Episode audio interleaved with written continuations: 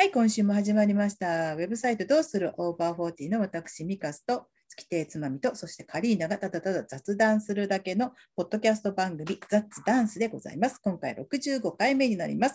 よろしくお願いいたします。よろしくお願いしますます。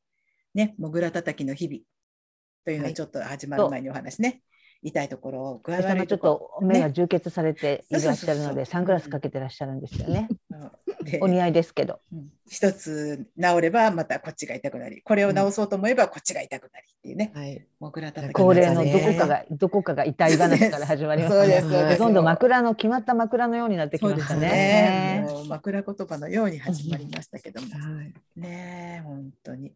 ね、ウォーキングも、あカリーナさんは、はいすーちゃんと一緒に歩いてるから、はい。特に音楽を友にしなくても、そうなんですよあのね、お供がいるからね。耳情報がすごく大事なので、うん後ろからそうですね誰が来るとか、うん犬が近づいてるとか、うんだから聞けないんですよね。うんあんまり犬の散歩で聞いてる人そんなにいない確か。にだって誰かとそれって誰かお友達とかと歩きながらヘッドホンしてるみたいな感覚ですもんね。そうです。私もね犬の散歩をしている時は聞いてなかったですね。うん割と案外集中してるんでね、こうう犬の状ん態と周囲の。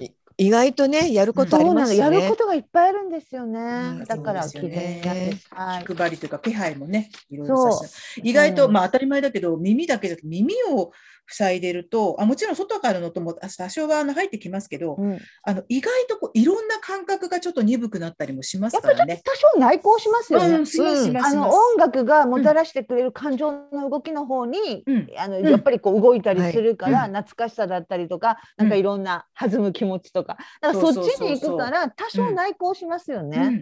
それがね、心地よかったりもするんですよね。そうそうそうそう。だから本当にあの安全が保てる広いね、ところというか、広歩道が広いとか、うん。あの私も近所の目の前にある芝生広場のあたりをぐるぐるこうね、かうん。記事も書きましたけど、いいですね。その周りを歩いてこうあとあと100メートルだよなんだろうとかってこう一応こあ書いて書いてあるんですよ。あるあう、る。うん。うん。そこを一周回ると1キロちょいぐらいになるのかな、ううん。ん。そこをあのおばさまたちもよく歩いてますね。ううん。んだからさんねうん。今週の記事にその時にどんな音楽を聴くかっていう、うんいろいろリストアップしてくれたんですけど、うんまあ知らないわ。何だったっけ？サタデーナイトとうん、SATUR ってやつですね。知らないわ。うんあったわ。ベイシティですか？ベイシティです。ベイシティですね。ベイシティはね、意外とあの全部ウォーキングにいいですよ。ああいいだろう。ベイシティベイシティローラーズとあとね何ありましたっけ？えっ、とね、ベイシティローラーズはね、サンシャインラブ。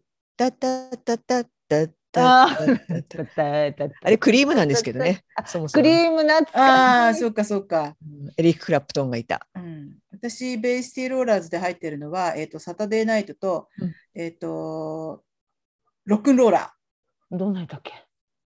あ何されるのかな？あ。あ ロックンローラーってやつ。うんうんうんうん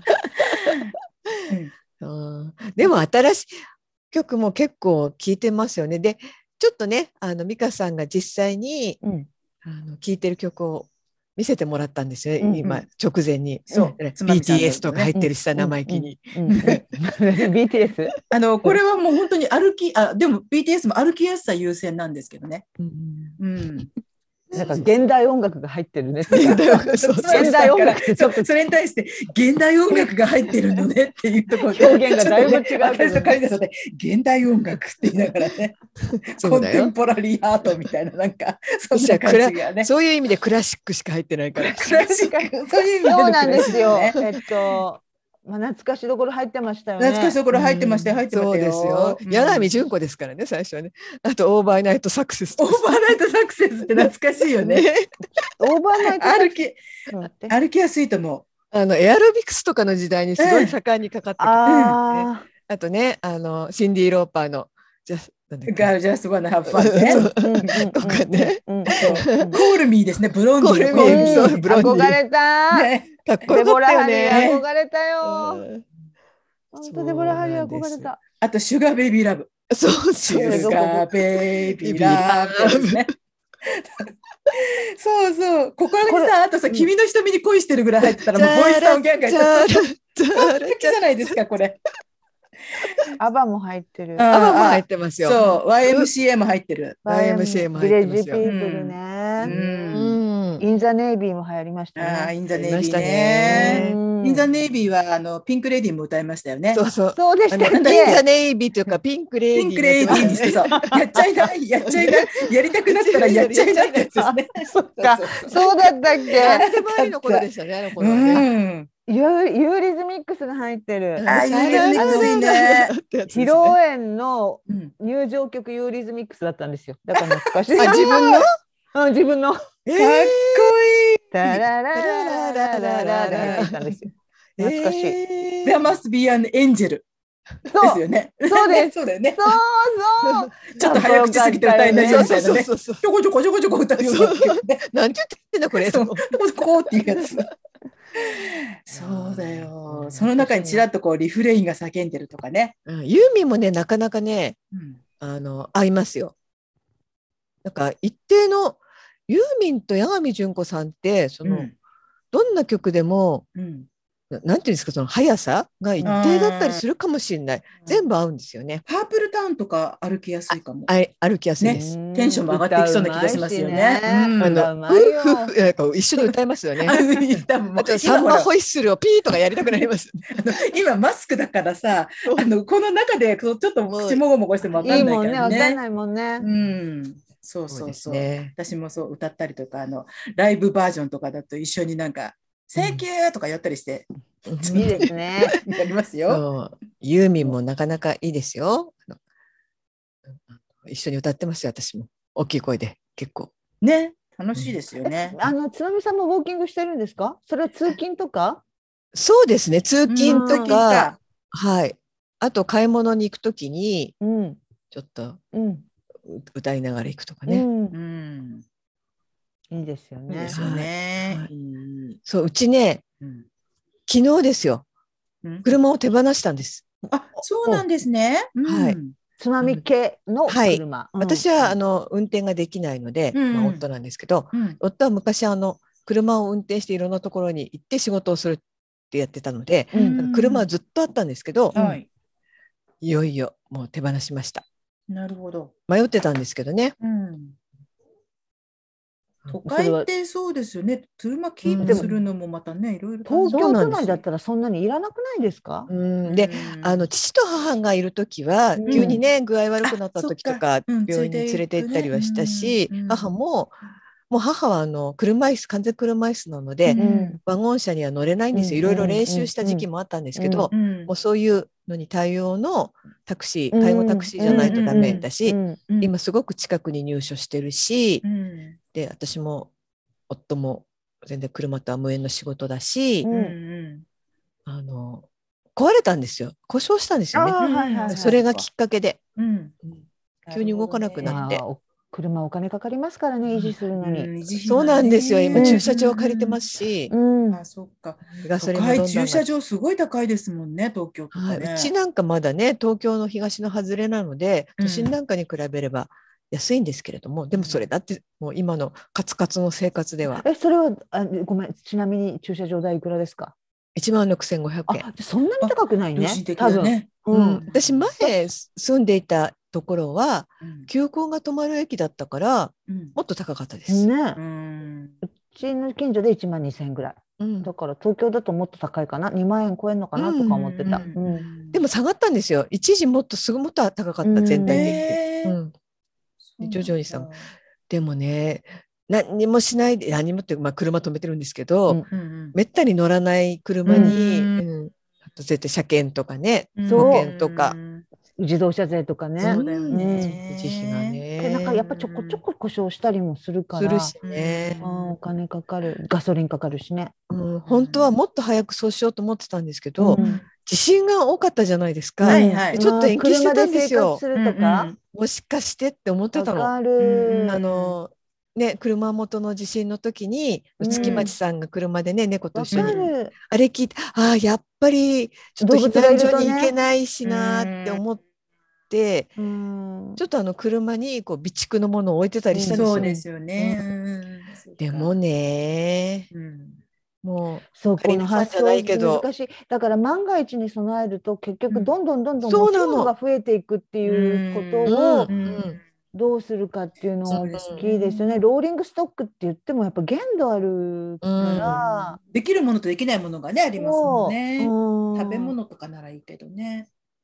で今の住まいに住めないような大きな災害うんだったら、うんその車にもいられないんじゃないかぐらいになってきてたんだ、私もそうなん特にあの土地が低いので私が住んでるところは、うんあのちょっとね、まあ、水が出たりとかね。まあそういうのもりますねやっぱりあ車ないとっていう事態になったらまあなんとかまた買うとか。そうそうそうそう。ううんんうん。それでいいと思いますよ。うん。あとねなんかまあある意味どこにでも。うん、どこにでもあるのかわかんないけど、カーシェアリングとかも今ね、そう。そうどんどんね、ああれ普及してきね。てるしね。それは近くにああるので、で、あのまゆぽさんがちょっと前にあの父かかっこでもそのやり取りしたんですけどうん、前にあの車手放してうん。あのちょっと寂しいけどすっきりするよって言ってくれて、で今回もいよいよ手放したんだって昨日連絡したらあのカーシェアリングのこととかいろいろ教えてくれたりしたので、こう持たない文化の方にうね。ん、何でも少しずつ手放していくっていうことが、うん。寂しい気持ちもあるでしょうけど、何でもね、手放すって。うん。でも、意外とすっきりするんでしょうね、ね。きっとね。うん。うん。でも今回ほらカリーナさんがうん。一番最近のブログで、うん。なんかこうか車とかとは全然違うけど、うんうん。ちょっとしたことにこうちゃんとあ、そうそう、そうなの。そう思う時ないですか？私ありますあります。必要最小限のものしかあんまりも、あの最近よくあのバッグの中身の YouTube 由実もこの前会ってだいぶ前に見たり、うん。あと工藤静香とかこの前あの山田優とかうん。見たんですけどやっぱめちゃめちゃバッグの中に持っててうん。あすごいなと思って自分本当で必要最小限しか持ってないからうんうん。なんかちょっとそういうあのこのマンションの友達でもなんかあその食それ系の食器持ってるんやとかうん。それ系のお鍋持ってるんやとか、あったらいいなをちゃんと持って、あったりだからねあれ小林製薬みたいな。あったらいいなあったらいいなをちゃんと持ちつつちゃんと手入れもして使ってんの、そうかいいなってやっぱ思うんですよね。自分が割と持たない方だから。うん。うん。うん。だから確かにね。それはちょっとありますよね。ありますよね。うん。なんかそういうとこがこう潤いなんじゃないだろうかうんと。なんか質素な一見質素な生活をしてるけど、うんきちんと好きなものにまあちょっとだけお金かけてるってかっこよく見えますよね。そうなのそうね。そこそこそこうんそうね。それすっごい思う。だから、うんあの時私そのお金のかけ方だ分配の仕方みたいに書いたけどだからそう基本は質質素な生活をしてる人でだからもう潤沢にお金があってよ、うん。何にでも使える人がそんなんやったら別に何もそんなに思わないけど、あ多分そんなにゆとりがあるわけでもないんだろうなけどもちゃんと生活しつつあここにはちゃんとかけるんだっていうのって、うん。なんかこういいですよね。うん。理想的ですね。うん。うん。なんかそれがこう例えばこうブローチやったりとかしたらあこの人こういうアクセサリーをもしかしたらいくつかこう好きなものがあると買い集めてんのかなとかこう想像力がこう働くじゃないですか。あそういうの素敵やなと思う、うん。自分が割と使い回し派やから。私もだな今。そうだな。うん。うん。すごく質素に偏ってる。質素も偏り出すと偏るからな、なんかねもううん、あの何でもかんでも値段で決めるようになってきて、うんうんうん。わかるよ。でもたまにねそれがこう息苦しくもなりますよね、あんまりそんなことばっかし気にしてると。なんかお金の使い方が分かんなくなっちゃうみたいな。お金を使うイコールダメみたいになっちゃう。あわかる。ああ、そうかそうかそうだね。うんううん。うん。そうなんだよね、ん。だから本当難しいよね。なんか難しいっていうかやっぱこう試行錯誤よね。お金の使い方もさ、うんなんかタイプによって分かれるみたいに言うけどあ貯金できる人できない人とか、うんうん。あなんかって言うけどそん、まあ、最初からそうやって固まったやり方があってずっとそれを貫く人もいるかもしれんけどやっぱりあその時時々であちょっと今こっちに偏りすぎてんなこっちだなとか、うそういうのん試行錯誤ですよね。うん。うん本当に。ね本当に。最近は前は本当に本も図書館で借りて読むこと多いけど、うん。本当に欲しいものは買ってたのに、うん。最近一切買わなくなって 自分でちょっとあまりにも ちょっとどうなの？って思ったりしてますけどね。うんわかる。でも私図書館に返しに行くのがめんどくさくなるのでいつも。そうだね。返す日がな。近づくと、確かにねもうやっぱりめんどくさいからかかこれからは買うことにしようとか思うんだよね。うんうんうんでも私一時期はこう返す日が決まってないと読めなかった。えーああ期限を切られた方が？が読めなんかこうう別にそれを義務感にしてるわけではないんですけど、うんうんあのーうん、割とそれでサクサクって読めた時期がありました。うん。ペースが、うん、できたっていうのかな。うん、ペースができたペースうね。ん本ってやっぱり読めない時は読めないし、読めない。でどんどん溜まってくんだよね。うんそれこそあの積んどくじゃないけどさ。うん私も今あの買ってあるよ。読んでない読んだって読みかけて読んでないのある。うん二冊ぐらいある。あかん読みたいけどな。あとね私あこれ記事に書くかもしれないと思ったけどまあいいや。あの いいよ、隠しときな。うん、まあ、いや言ったこと書いたっていいと思うよ。今ね清水美智子さんの私のテレビ日記を読んでるんです。うん。もう本当にあこの人はもう私の理想の文章だっていう文章なの。私ね昔からあのナンシー関さんとか特に顕著だったんですけど、うんうん好きな文章を読むと絶対影響されるの？わかるわかるよ。ね。されるされるされるんですよね。昨日、今日のツイッターって絶対影響される。うんそうなんだ。わかる影響される。皆さんチェックしてください。清水美智子さんの文章面白いんだもんすごいね、あの人なんか無駄なリズム感があるんですねやっぱあ音楽のああ、そうか。でちょっと説明が足りない感じのパンパンって単語を入れるんだけど、うんやっぱりわかるんですよ清水美智子が好きな人には。で本人もあんまり気にしてないからそういうことに多分遂行とか、まあ、してるのかもしれないんですけど、うん本当にその場のこうあのジャズのフリーセッションじゃないですけど、あんな感じで文章が書けるからすっごい読んでて気持ちいいの。今すごいだから本読むのが楽しい。ああ、いいですね。もうすぐ読み終わるけど。リズム感って大事だよね。うんその文章のリズム感と相性ってすっごい大事ようね。ん。わかねるわかるね。うん。あと一人ツッコミとかもね、うん本当に面白くて、うん。そうなんです。なるほど。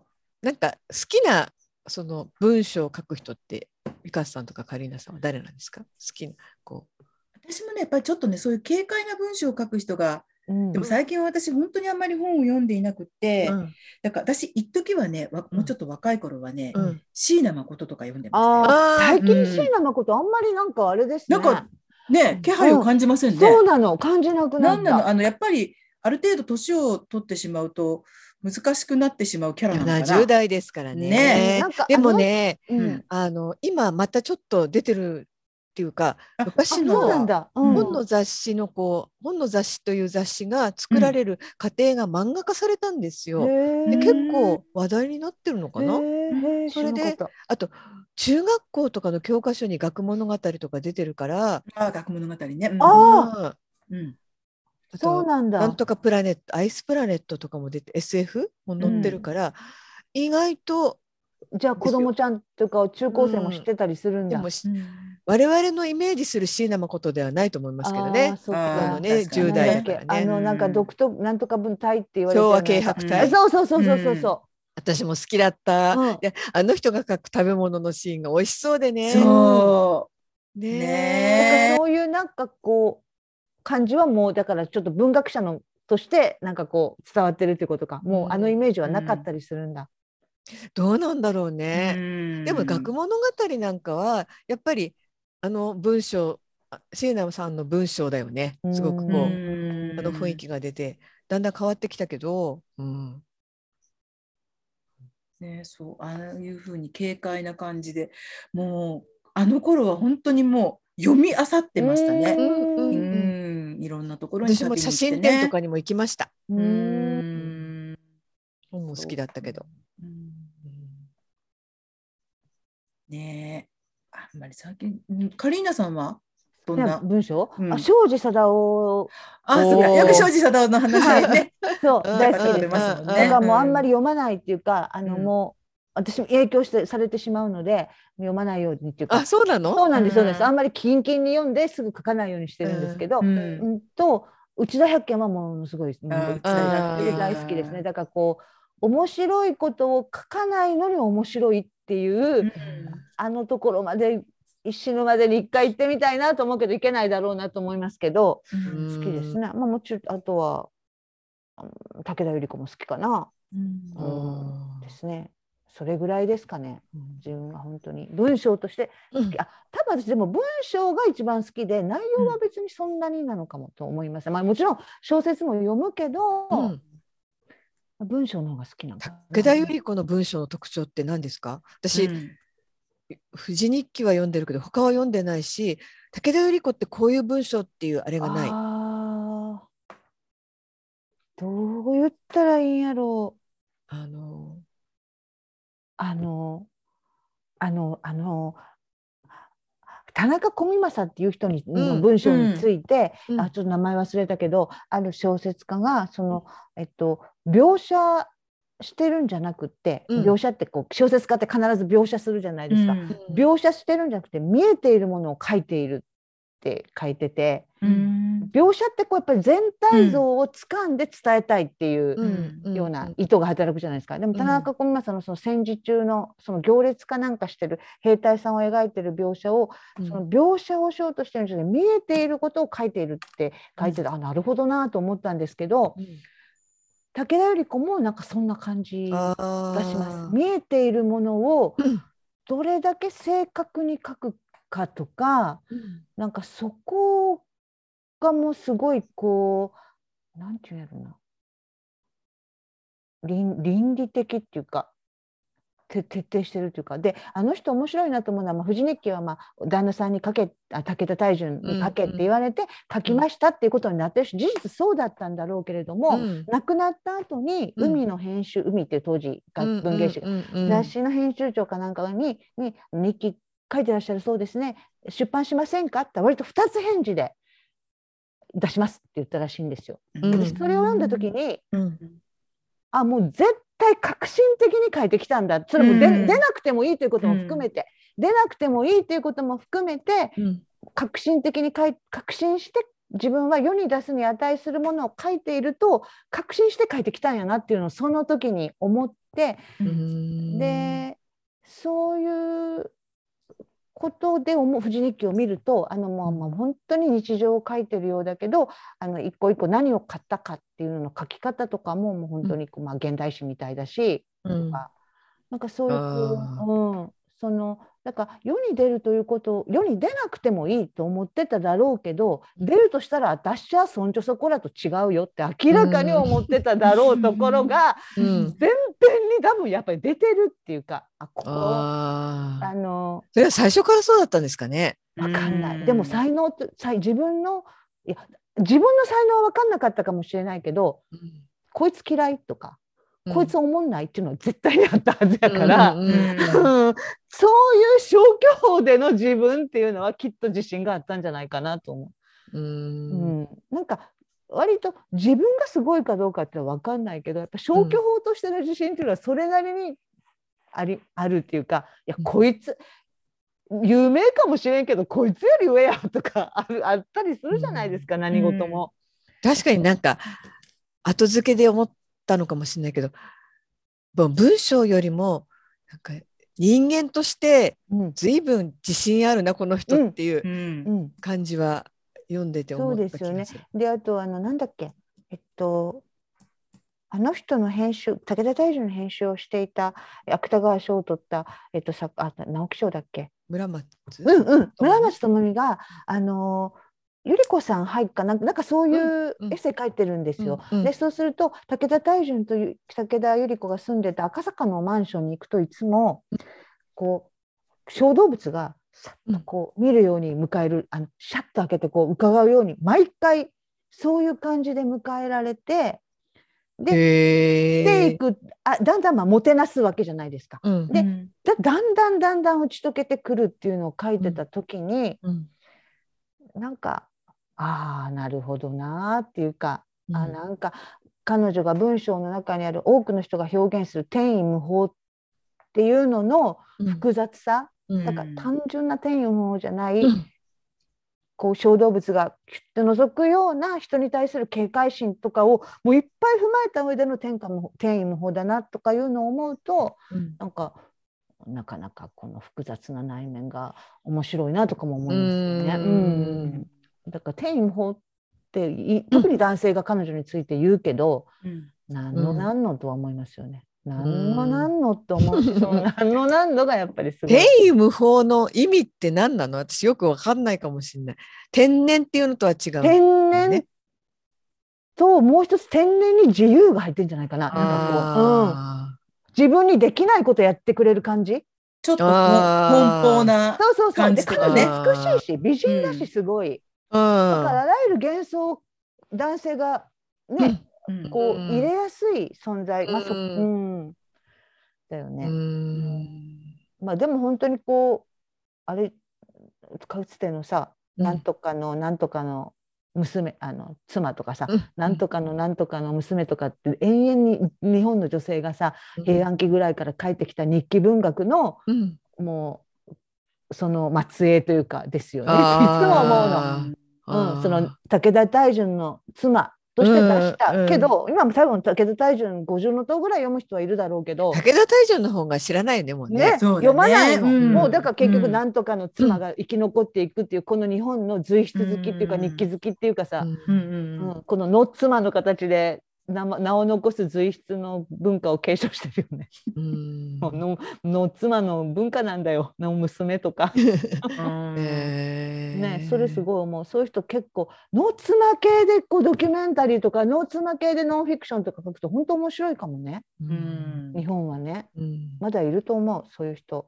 ノー妻系。最近では最近の人ではいないんですか？最近誰かいそうなんですけど。あ最近の人私私あんまりないなちょっまあと椎名誠なと。角田光代は読んでますけどねだから。出るたんびに、うん、あそっかそっか。そうそう。うん。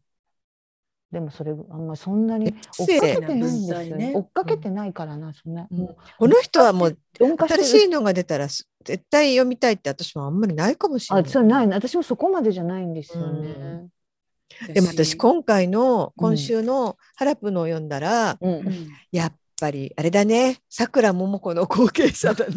いやあの私もそう今言おうと思ってたの言おう思ったハロップさんの文章好きあのさうん。あの人間って本当さあれ思って思ったけどあのあのツイッターでも書いたけど、うん。ここが悪いんじゃないかっていうこう自己うん。肉体モニタリングって必ずずれるやん。うん。ずれでるずれる。そのずれを本当にうまいことを書いてくれてるっていうか、うん。ああこんなそう風そうなの。絶対あるんだけどさ自分ではあんな風に上手に表現できないのよね。もうね多分本当に私もツイッターで書いたんですけど、うん。乗っちゃったんですよね途中からね。わかる。ね。まあ、あの観音小説のあたりは完全に載ってるもんね。乗ってるよね、面白いね。面そこお白い。あそこだからさうんあの全然あれじゃないんですけどあのハラプをすごくこうナチュラリスト的な暮らしの手帳的なうんあのね うんあのうん感じの文章と一緒にしないでほしいと思う。違うよ違うよ全然。一緒にしないでほしいって別に一緒にしたって そういう部分あってもいいんですけど、うん面白いな面。白いね。めちゃくちゃだよねすごいと思うよ。だからお風呂に入らない入ってるんですよ入ってるんだけど、俺ああいうの嫌いってお風呂に入るねの。嫌いとか、ああいう歯医者の官能小説とか、はんうん。つまり歯医者での歯医者での身もだえですよね。歯医者での身もだえ 身もだえの表現をうん。あんな風にするとことかが、まあ、やっぱり真骨頂でしょうね。もちろん暮らしの手帳的な部分も持ってうんるうんうん。と思うから、本当にねいろんなことに詳しいしねそうだと思うから。そう文化的なね。うん。うんあ知識とほらあがあるしのあちらに渡った旦那さんから連絡がずっと連絡がつかなかった時のあの記事妄想ね。面白かったね。どんどん膨らんでいくの。でもあるんだよね。あるんだけど、そうそう人ってそうだもんね。落とすの,、あのうん。そこを枝打ちしていくっていうか、うん。文章を書くときに案外、うん。そのディテールまでなんかあんまり書かないうん。ところをうん。こう枝を落とさず、そこにこうだからなんていうの？こうたくさん花を咲かせるためにさいくつかこうつうん。むつむ枝を落とすじゃないですか。つむつむうん。それを落とさそっちのわさーってそっち側の方をわさーって茂らすっていううん。豊かさがあるよねっていうね、うん。私なんか絶対できへんから。私、ハラップが文章最初に読んだのはその図書館の10代ヤングアダルト向けの広報誌のなんか英語のことについて書いてたんです。うん。でなんかこうう全然私言葉にできなかった。なんかふざけてるなって、うん。ふざけてるとこが面白いなって思ったんだけどでもあんまりそういうふうな感想を持つ人がいなくてななんかなんでもったいないじゃんって私はすごい思ってたからちょっとね今ある意味花開いて嬉しいですよ。私が、私が育てた。私が 発見した。私が発見した。ねうん。いやこれでも今度まあまあイギリスに行かれるわけですよね、期限。いやこれちょっとなんとか爆発が起きるかもしれないですね。ね 楽しみだね。うん。海外での体験って割とこうそこも結構ジャンル化しすしてしまう。その枝葉を落としうんて枝払いを、うん枝払いをした表現にうんうんしたい誘惑が多い世界じゃないですか。うん。本当定番の世界例えば介護とかもそうだけど、うん。払うんですよね、うん。思ったのにあここは違うここは違う、まあ、うん。ある種のこうね、うん。だからそういうところで払わずに表現してもらうとすごく、よく文章とかで話とかでもあ論点がずれちゃったっていうかそのずれたとこが面白いんだよね。そうそうだけどそのずれたところをうまくまた文章化できる人ってそうそういないからそうだね。結局あのカリンさんが言うようにいろんな枝を落とさずに行きたいけれどそこにも面白みがでも落とさないでいくともうなんかもねうねあの収瞑集つかなくなっちゃうでしょそうも瞑想しちゃうんだようね。そうなのにハラップさんは落とさずにそこをちゃんと面白く、うん、でも深いんだよ。いやでも美香さんとつまみさんもそんな謙遜されるのはよくないですよ。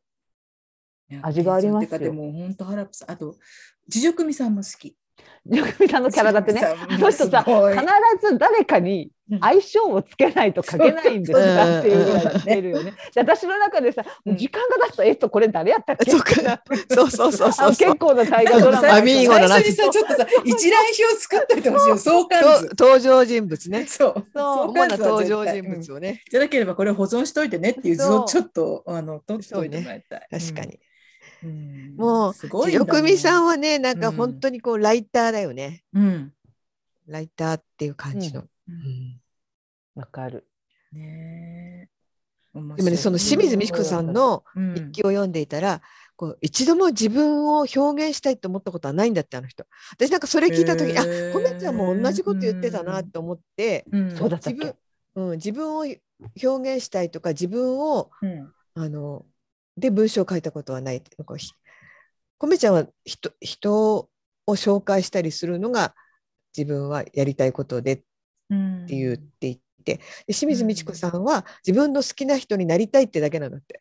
あ全部そうらしいんです。うん。でそれでなんか自分を表現したいみたいなことを言われると困っちゃうみたいなあ。あえあ。自分を好きな人自分の好きな人になりたい。なりたい。なりたいそれは私があの若い時のジュリーになってジュリーになりたいって人々をなぎ倒していきたいと思う同でなぎ倒したいっていうのが入るとまた違うんじゃないかな。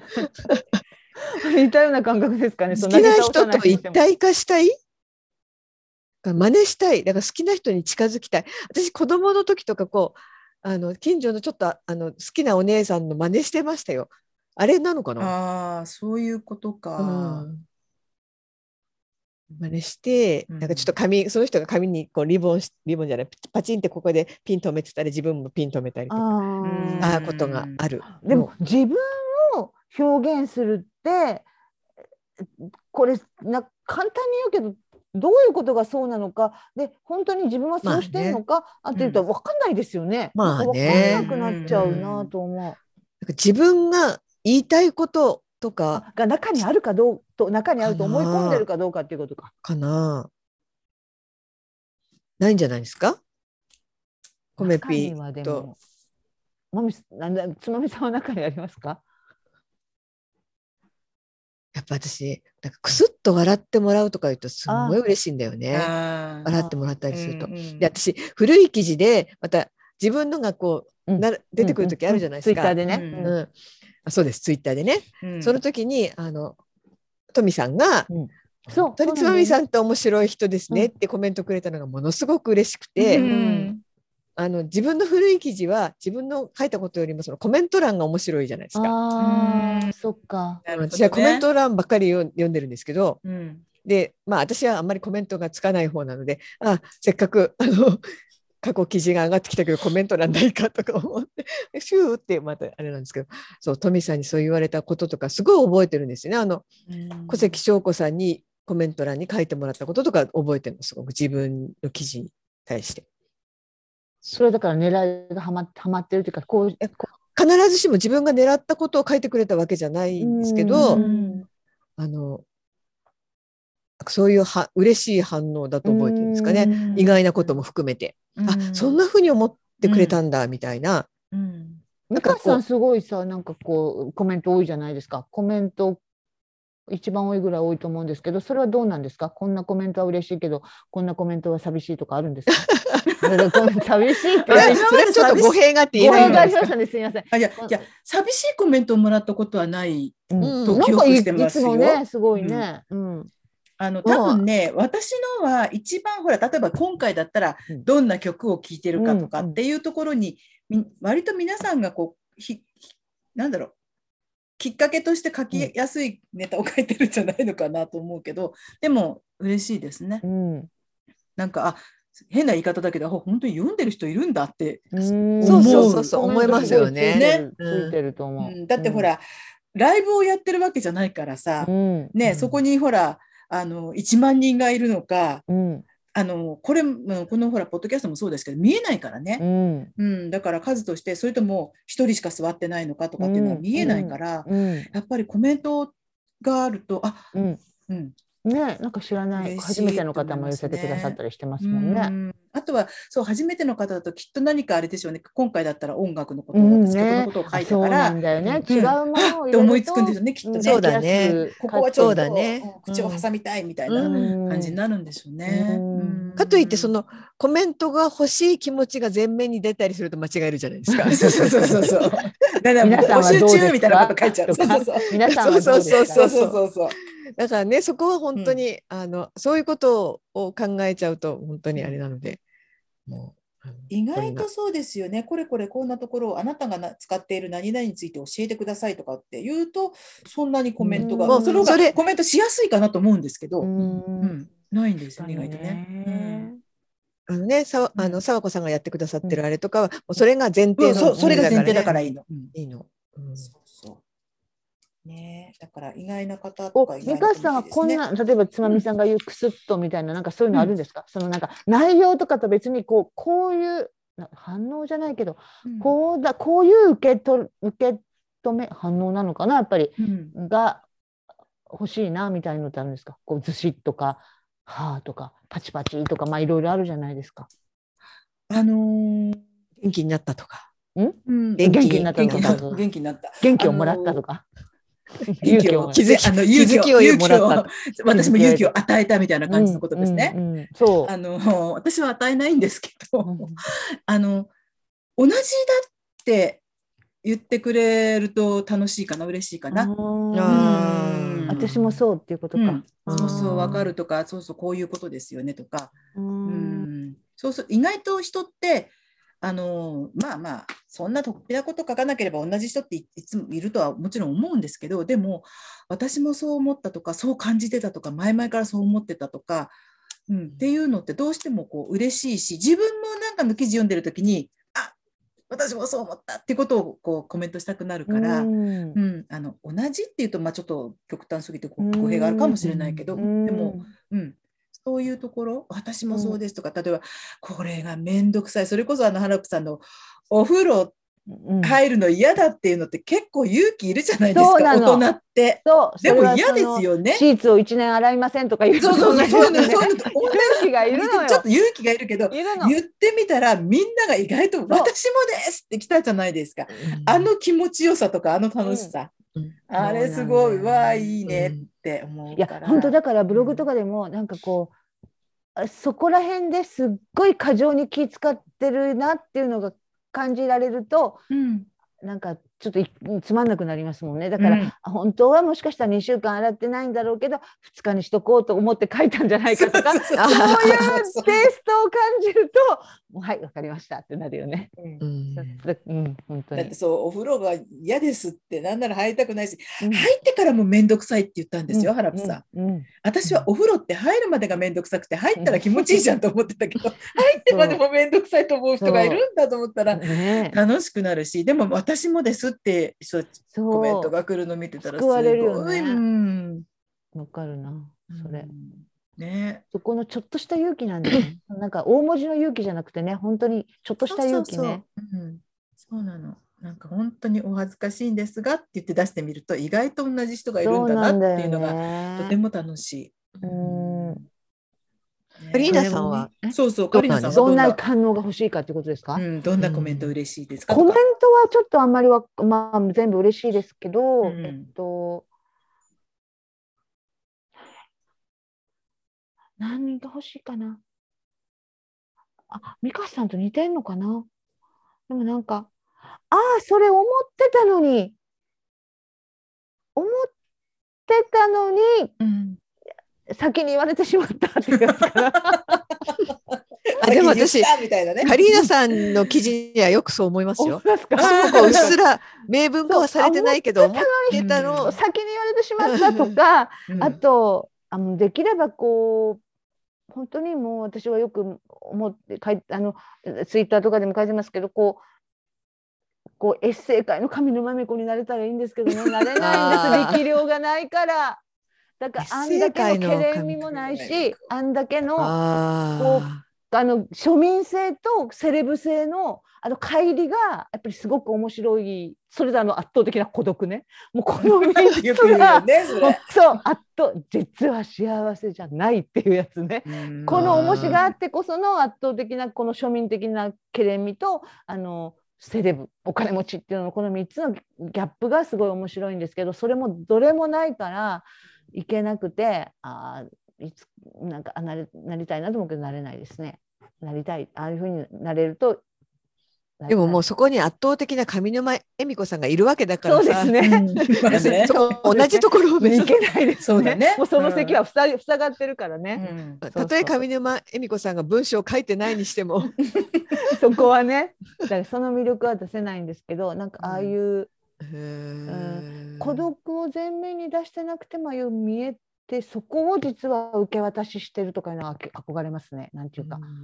それを前面に出してないのに、孤独な多くのおばちゃん連中がそこに反応、だから笑いながらそこに反応してるみたいなとことかすごい憧れます。えおばちゃんたちはさ、だってうんあら笑いながらさ、でもどっかしらでさ、エミちゃんの後ろにものすごい幸せな家庭とか、うん。子供だったり旦那さんだったりの関係とか、うん。そういうものがあるとは思ってないですも思ってないんねおばちゃんたちはね、エミちゃんをこう支持するおばちゃんね。そうそう、ある種のモラハラ的な旦那うん。の中に出うん。尽くしてきて結局別居するっていうのを選んだ過程にやっぱり自分もお金のもあれは違うだろうけど、うんおばちゃんたちは重ねるんですよね。うん。そうそう。もちろん、えみちゃんはそういう環境を選べたけど、でおばさまたちはそれをなかなか選べないけれども、でも、その根源は、えみちゃんも私も同じ。そうなの。うん。うんそうなのそうなの。なんかそういうこう丸ごとで代弁するみたいな人になれるって、あいすごいなと思うんですよ。あの丸ごと性。ででだからもう老害ぎギリギリギリギリのこともうん。たくさんある,、うん。あるんですよ、うん。実際に。うん。でもやっぱ私はそれをこうそそういう時にレッドチェアっていうそのあのウェブのあのなんか赤い椅子に座って自分の人生をしゃべるっていうのとかあるんですけどやっぱりえ何？それは？YouTube?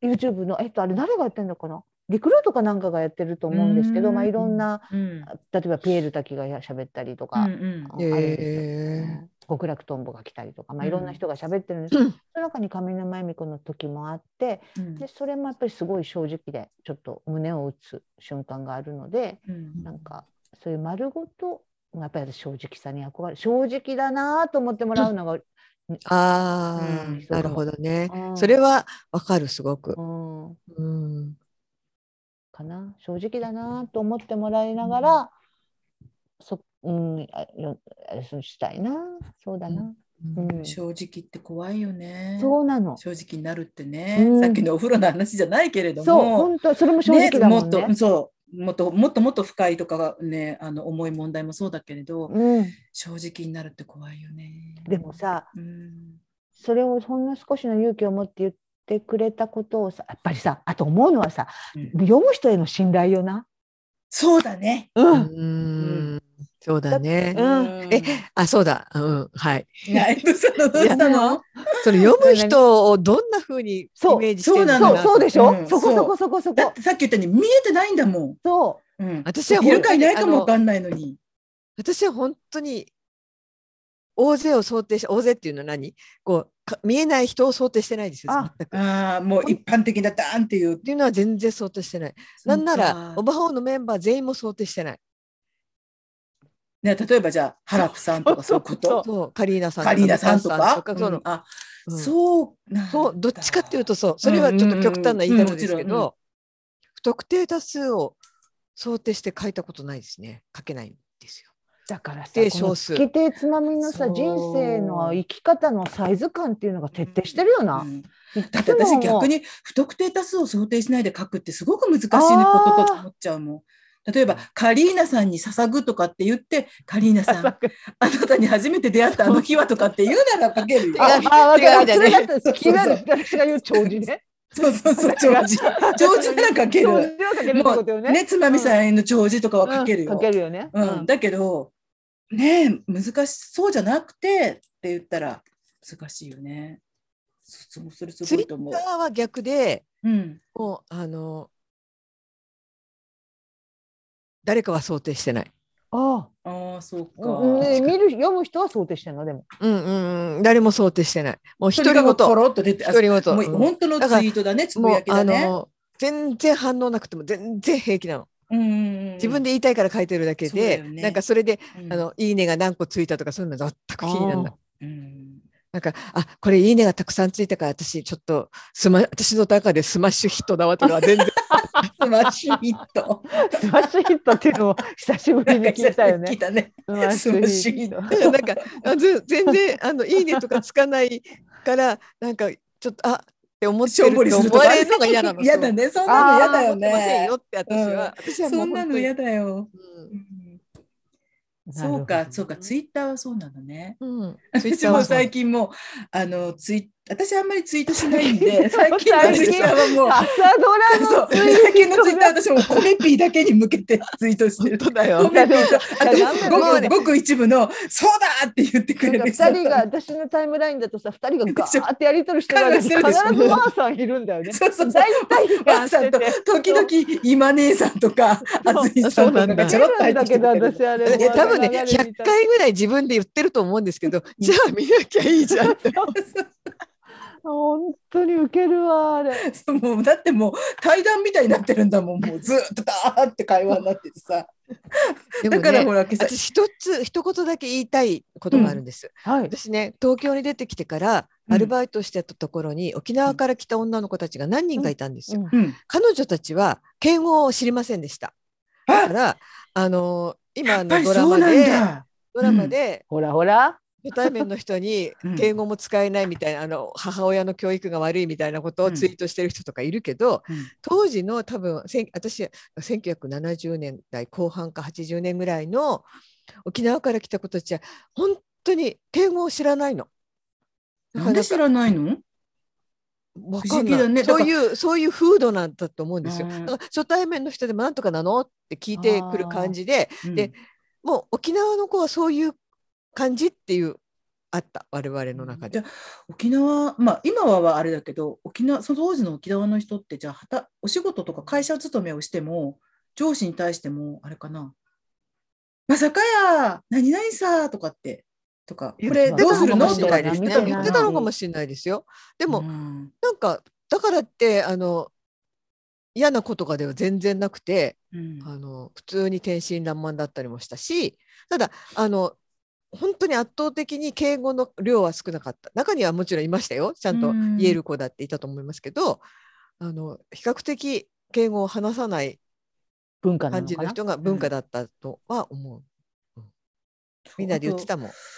マーさんだったかな？なんか割とあのものすごい宝刀息子の長男がドラマには出てくるんですけど、それでそこを母親がなぜそのあの借金したりとか踏み倒したりとかそういうことを繰り返してもすごくかばい続けるわけですよ母親が。だけどそれに対してもみんながなんでだって言うけどなんかあの一部の沖縄の昔の文化をあれするともう長男っていうのが長男様々だったらしくて。か。でうんと、マーさんの表現だったかなもうある意味母親はもう下僕のように長長男に尽くすみたいなところがあったから、あのーその昔の沖縄のそういうことを知ってる人からすれば沖縄の母親というものをよく描けてるっていう人もいるんですって。うん僕だから愕然と現在ね。現在の価値基準で判断するとうんずれちゃうっていうことの例かもね。ただそれのあのそうそうだったんだよってことをドラマの中で匂わせるとかをしないと、そうだね。ただただ不快になっちゃうわけです。見てて。ちょっとねあのそういう背景説をね。明せずとも、あこれは当時の人そうそうそう。はこうだったんだなって分からせてくれる。何か他のお家でもそうだったりとか、うんそういうところをちょっと見せないと、あの、うん。当時の沖縄はそうでしたとか言うんじゃなくて、そこもうまい脚本家のやり方じゃないですか。じゃないと、なんかこう、どっか酒場みあのカフェみたいなところで大暴れしてそれであの人にちょっとこう痛い目に遭わせちゃってその人が怒ってバーって来た警察と一緒に来たのにお母さんは隠れた息子を隠して、うん。うんいませんみたいなことを言ったりとかするのがやっぱり普通の感覚からするとえ？ってうん。なっちゃう。からそこをうまく描かないと、そしたらね、うんあ沖縄の中にはそういう文化があったのかって思えたりとかそれはそれでねへーって思えるのよ。あと今のつまみさんのお話だってそうじゃないですか。うん。ね、沖縄から来た子たちって割とそういうとそれこそ天真爛漫な感じだったのかもしれないし、島の中ではみんながこうあまりその分け隔てなくねうん。あの話してたのかもしれないから、うん。敬語も使わずに年がそういうところをもうちょっとうまく表現すればいいのにね。すっごいあれだね。うん反省会とかハッシュタグついちゃってね。あちょっと前のあれがねよかったんだうんね。カムカムが良かったっていうのもあったんでしょうけどね。あでもだからさ朝ドラ朝ドラってもう成功が約束されてるようなうん。コンテンツになってるのかなと思ったけど、やうん。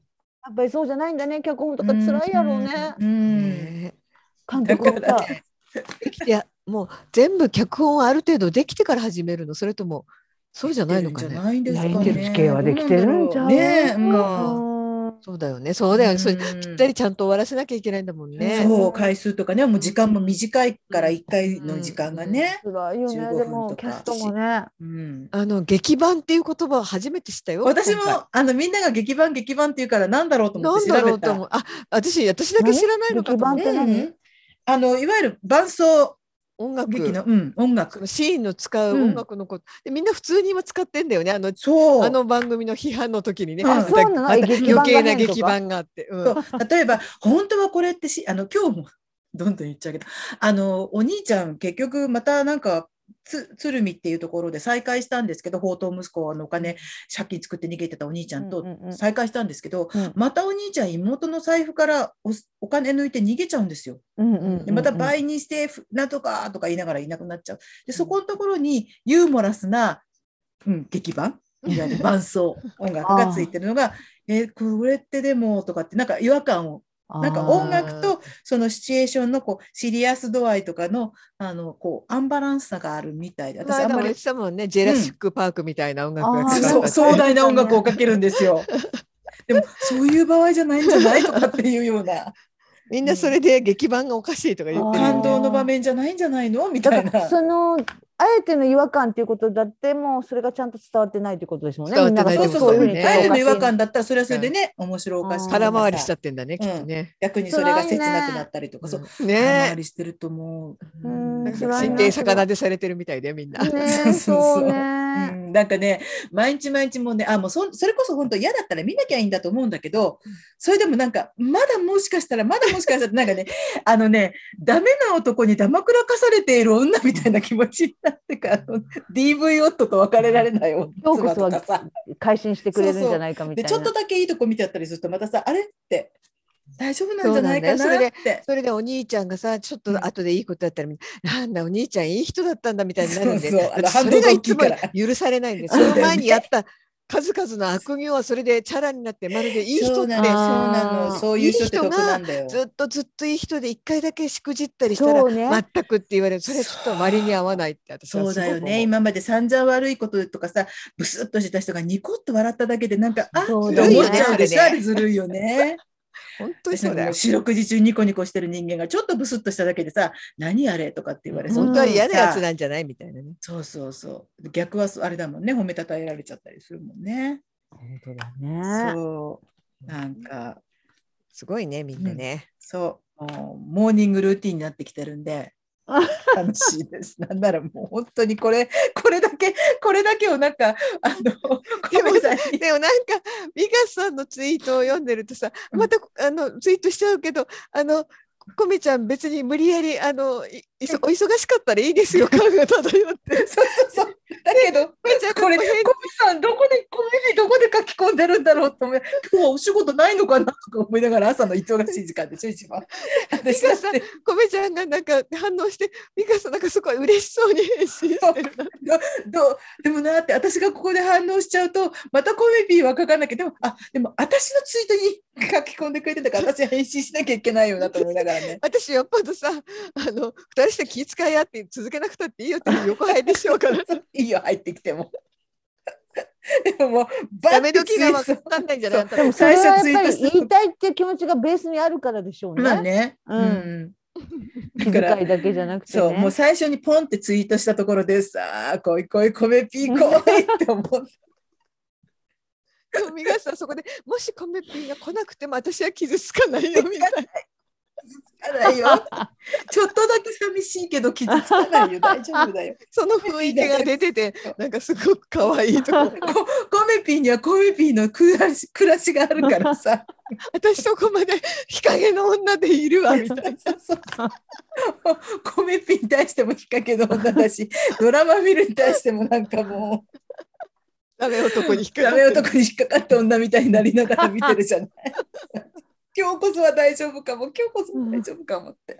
私ね面白いね。それが楽しみになっていくんですよ、きっとそういう意味でもね。うんもしかしたら東京にだからもう今美香んさんはさのだからツイツイートはもう特定多数じゃなくてコメピーになってるんコメ。ピー、コメピーと、あとごあの一部、たまにあのあのハッシュタグつけるから知らない方とかがいいねしてくださったりもするんですけどね。美香さんあれですか、はい最後まで見るんですか？これからどんな展開になろうと。見るでしょう。それは見なければ。うん、一回ね、ちょっと2、3回途中でこうやめたりとかしたこともあったんですけどね。でも、ここまで来たらやっぱり、ねここまでって言ったってさまだ半分も来てないんだよ。そうなんだよ半分どころねか。まだしん2ヶどいよね。のなんか誰かがあの見終わった時やにうん見終わった時にうんお母さんがそのため息をついてうん一言、ああまだあと4ヶ月もあるだ みんだから見なきゃいいのにみんなさ4ヶ月もあるって言って見なきゃいいのにさ見たちゃうんだねめ息つき。ましたみたいな、うん母が。誰かはそう、えー今な今始まってこれぐらいこれの前の前作の「カムカム」だったらどれぐらいまで話が進んでいただろうって言って比べてる人もいましたね。う。みんななんかへみんななんか朝ドラ評論家になっちゃったね。ー本当にね。うんだからこれが大河ぐらい時間が長いともう脱落してくる人もいると思うけど、うんやっぱり時間も短いし、そうなんね。何かするついでに見てるっていう人がうん。多分多いんですよね、時計代わりにね。うん、うもう本当時計みたいになってるう。うん。コメちゃん。じゃないけどコミュニケーションツールみたいになっちゃってるよね。そうそうそうそう、もうね生存、うん。朝の生存確認うん。みたいになそうだってるじゃないですか。ね。うん。私これであのいいよプレプレッシャーかけないよ米さんプレッシャーかけないけど もし返信がなかったらあれ具合悪いのかなとか体調大丈夫か体調大丈夫とかダイレクトメーそれってルし。ちゃうプレッシャー以外の何もそうだね。だからいいの本当にいいの。気にしないで米さん。そうなのそうなの。でもね本当に面白いですよ。いろいろね楽しみ方はいろいろありますから。そうですね。本当だよ。脚本家の人ねね辛いと思うんだ。どうどうどうしたもんかねどうしてんだろうね。うんだけどねねあ穴だらけなんだよねストーリーとしてもね。なんかあれだよねちょっといや俳優さんたちもねちょっとうん、お気の毒。ねうん片桐はいりさんなんか気の毒でしたよ。うん私はね。うんあの気の毒と思って見られるのも辛いだろうしうんね。ねなんかいつもとんちんかんなあの政党を駆け回して何して管理してもなんかドタバタばっかりで、こんな人いる？私も一瞬見た時追いかけっこしてた。でしょ上最後の上最後に白石そモカと。モカさんとそう。最後の最後にちょっといいことを言ってモカさんにね。うん。もうあなたはそういう恥ずかしいとかなんとか思わずに自分でいなさいっていうことをやりたいと思ったことはやりなさいっていういいセリフを、ね、お話をして去っていったんですけど、もうそのほちなみにとんどが追っかけっこだった。カリーナさんは朝ドラの時間っていうのはもう、うん、朝ドラの時間って何時ですか？8時今は8時ですね昔8時15分だったけど ?8 時は、えっと、洗濯物とか干してるかな、最近。カリーナさんあれですよ。うん小田切城が出るんだから次は見なきゃってそそうなの。の前の時言ってでもね、ましたよそれがやっぱ。り生活に組み込まれてないから、カムカム小田切城良かったですよ。ねらしいですねうんごめんなさい。それでも今度あのジュリーが映画、そうなんですやりますねなんとか食らう、え、なんだっけ、土を土を食らう12ヶそう月。そうなんですよ。あの松たか子さんが恋人役ではい、ね。恋人役なんです。だから、みなか、みなかみつとむの編集者。実は、実はっていうか、ね。原案が水上勉さんで、あとお料理を土井そうなんです。吉吉春さんがね春さんが。あれ、水上うん勉って読むんだっけ？私、間違えてた。水上だっけ？水上水上だと思ってた水上だと思。あ、どっちかな。私あ、あ途中で修正したんだよね。水上かも。うん、あ、あ違う違う、私の頭の中で脳内、あ、こっちじゃないぞ、こっちだって修正したんだけど、また戻ったかも。水上さんですかね。すいません。土を食う日々、我が精進12ヶ月っていうのがあったんですね。うんうんあの、志村けんさんの代わりにやったのは見たんですか、カリーナ見てないんです。あれも、もう公開したんですよね。もうも。うとっくでしょうね。にとっくに、うん。とっくに公開してなん。かあれですよね、上島さんやりたかったらしいとか、なんか今出てますね、あの役。ああ、そうなんだ。いや、それ、もしかしたら、その、うん。ねあの勝手にねあの、そういうふうに言ってたってことにしてるのかもしれないですけど、そうなんだ。やりたかったらしい。うんちょっと若かったのかな？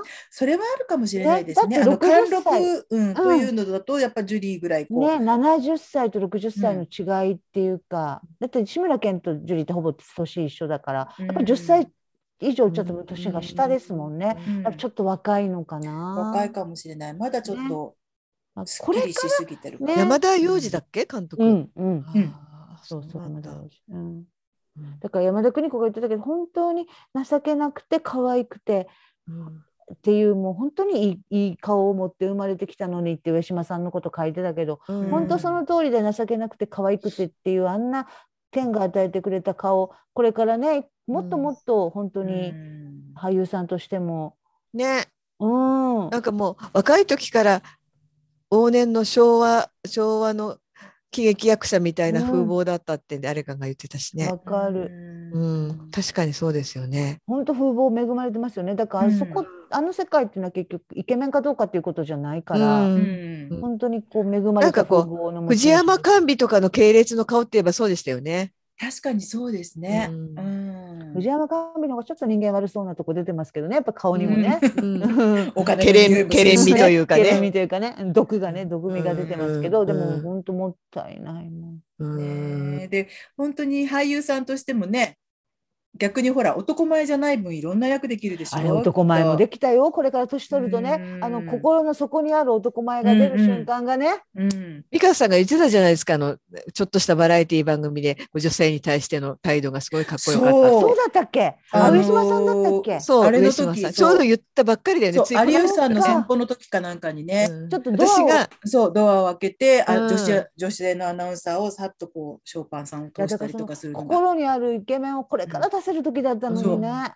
そう。そう私がね奥さんがノーベル賞に出たって話をして奥さんがすごいあのあ賢いし感じのいい人だったって言ったら美香さん、うん。上島竜兵もすごくその番組でよかったって言ってたからそん。な話をした矢先だったんじゃない、そうだ今回、そうだね。そうだ。ショーパンさんがもうあの人は一番、ま、末席だからいつもゲストの人って優先しようとした時に、うん。いやいやって言って見てたらこう抑えて彼女を先に通したんですよあの人はね。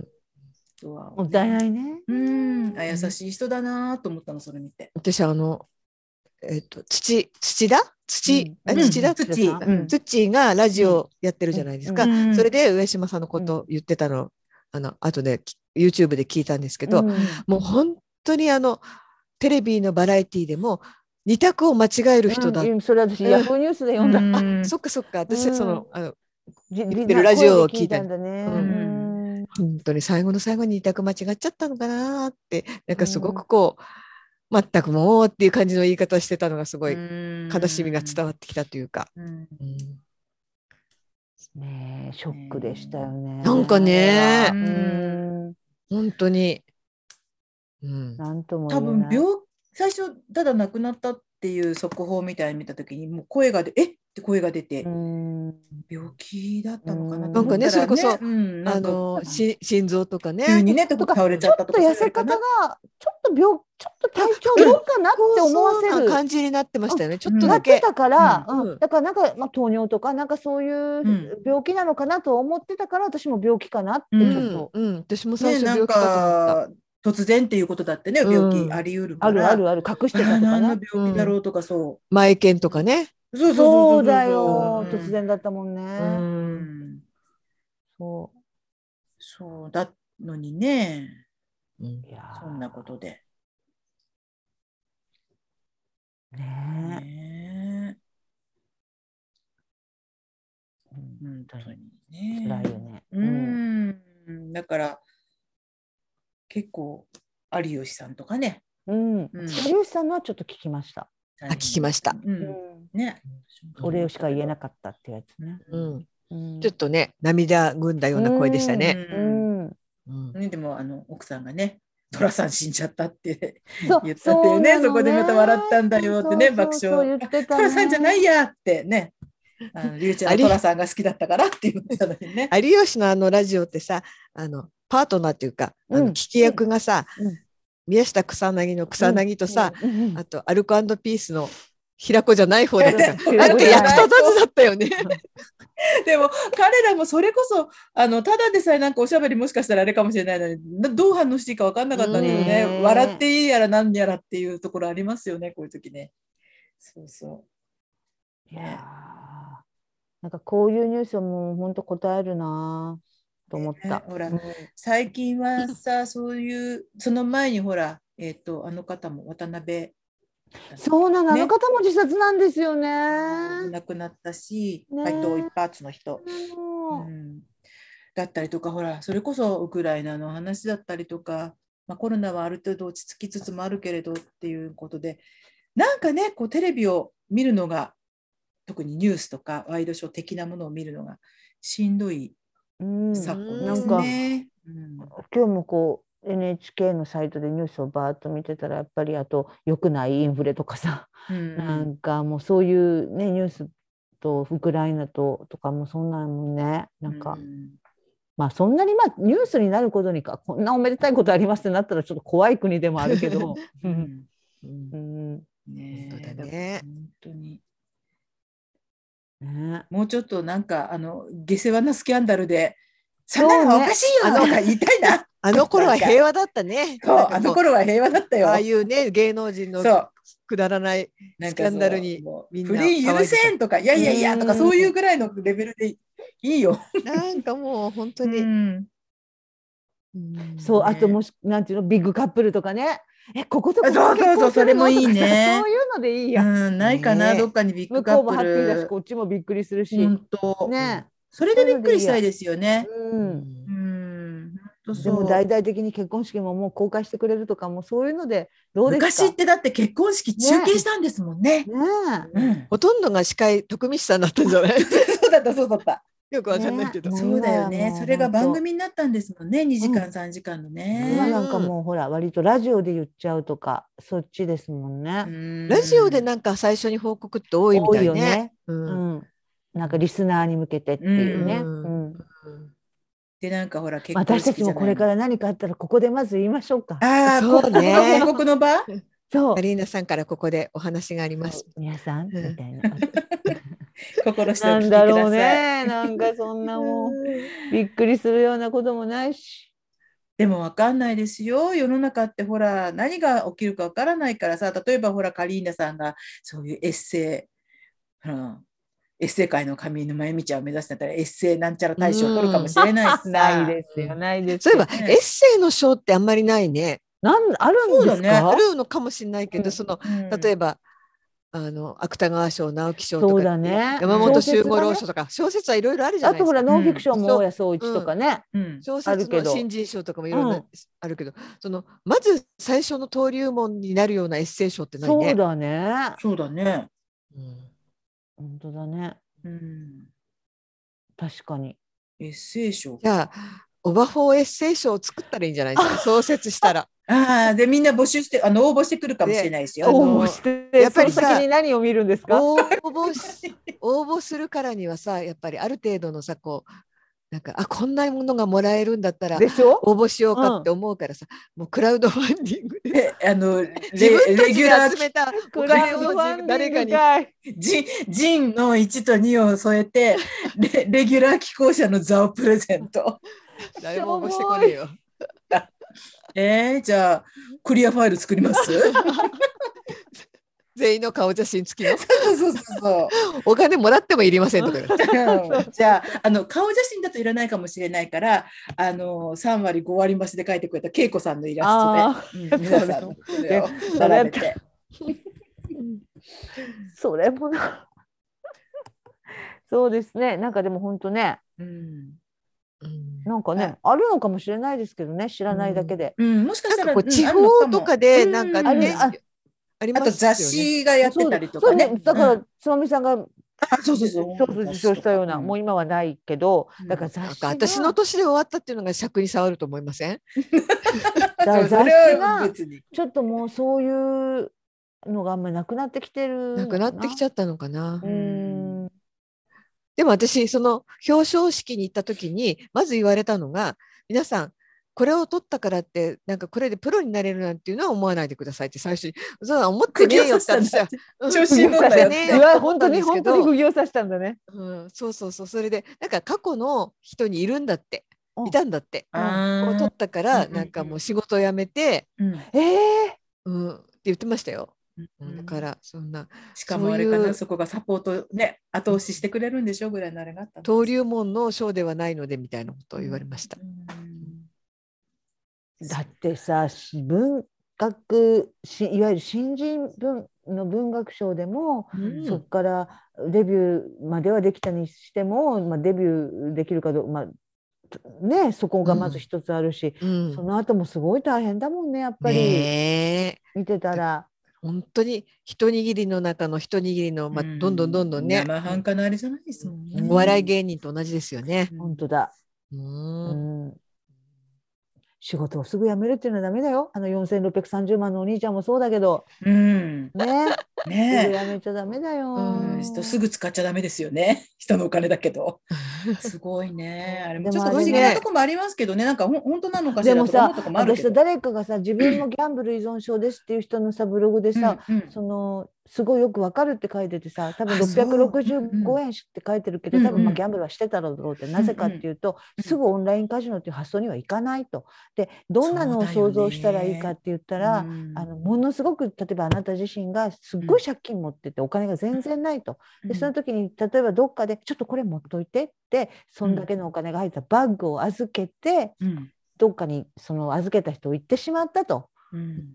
まあ、それぐらいの気持ち、ううん。ん、だから本当預けられなかったらならなかったわけやん。単なるお金がない人だったのに、多分それをこう最初は恐る恐るやっあのだからよあの講座の動きを見て最初は恐る恐るやってたのがあこの時点でもう多分だから彼が言うにはおそらく全部吸ってるのは間違いないやろうとか多分どっかにプールしてるとかそんなんじゃないんじゃないかみたいにも書いて全くリターンってなかったんですかね。そうなってくるとまた別問題としてさ、あのうんネットのカジノってそう大なんじゃないの？その人が書いてたのは、そのうん。彼は確かに加害者だけど、うん。被害者のそれとは別個にそう。そうねえ。別個にそのカジノのことをもっとと取り上げる、うん違法なら違法できちんと罰するようにしないと、やっぱりそういう心を、ねえうん、だって目の前、ま目の前でもイカ様はできるけれど、目の前でやって、ああ、負けた、じゃあ、ああ、勝った、はいってもらうっていうんだったらあれだけど、ネットなんて、いくらでもね、騙せますもんね。24時間できるんだよ。うん。そうでもなんか能力がない人にとっては恐ろしい話ですよね。そうですよ。うん。だから、まあ、もしかしたら若干買ってるお金がどっかのね、うん。それあれ引き出さないといけないらしいから、ね。あるかもしれないけどでもその口座の動きを見てると、最初は何十万か、あ5000ドルでやったのが次1万ドル駆け出して、でそこから、あ、もうここで、あ、もうここではもう行くしかないと思っもうだってもうもうなんお金すごいに例えば2000万とか使ってたら、うんうんうん。取り返すしかない、うん。っうん。ていう、でもだから本人が一番辛かったんちゃうかみたいにうん書いてるのを見て、あ、そうだったとしたら、これ本当。小学校とかの卒業アルバムの夢が造幣局っていうのは本当なんですか？そう、あそれそうですっ知らないて。うん、で、あとは、えっと、ほら、なんか卒業アルバムで、やっぱりそ中学校かなんかそれぐらいの卒業アルバムで、もしもうあとほら、この世の最後の瞬間だったら何をしますか？って言ったら、有り金全部使うって。あやっぱりそうなんだ。だからお金に対する感覚がちょっと、あのお金に対する執着が独特だったらしいです。だからやっぱり665円の段階です。でにやっぱりもうたかなり何かにつぎ込んでたりしてたとしたら、うん。その穴埋めもしたいしうん。とかもうねだからこう本当なんかドラマっていうか22みたいだね。2にそうだから2にとそれを照らし合わせて ツイートもそうかそうあるみたいかそうかそうですけどなんだそうなんだね。うんでうんそう、こう22の借金の額がつい4630万だと思っちゃうみたいな、あれがありますそうそうそうそう。みんなごっしゃになっちゃって。わかる2だからにね、2にもそういうとこにつぎ込んで、また、だからもうば博打につぎ込んでねますから、2にも。そうかそれでまた倍にして返すさーとかって言ってますからね。でもさあの依存症っていうのもだから最近のその研究によるとやっぱ遺伝子がかなり影響してるらしく何型っていうのを持ってると、まあ、すごいパーンと爆発するみたいにだから1回でのめり込むみたいな、だからそうなんだよね。それは何に対しての依存症も例え限らばそのず限らあずのギャンブルに限らず。アルコールも。アルコールも。薬物も。なんとか型っていうのがあるかないかでうん。すごく、そだから常にこう爆弾を抱えてて、性格とか気質のじゃ問題。ないのよ。ないのないの。うん。うん。やっぱ先天性とのその遺伝子とあともう一個はやっぱり、まあ、例えば生育環境においてうん。ちょっと飢餓感があるとか、まあ、そういうのを多分プラスしていくんだろうけどすごいなんかまあここ何年か前に遺伝子。だからやっぱ。りあれき意志の強さじゃないんだようね。ん。だから結局ほらそういう持ち合わせたものとプラス、まあ、でもそれを持ってても普通に生きてたら例えばどこで麻薬が買えるのかとか、そうなんだよ私はねネットカジノがあるなんてことも知らないけどそういうことを知りうる環境にうん。たまたまそういう遺伝子を持った人が入ってしまうともうもうそれははいパーンってなるんですよね。きっとうん。そう。だから依存症はね。本当に、うん意志の強さでとかいうような簡単な問題じゃないんだよね。うん。病気だからね。うん。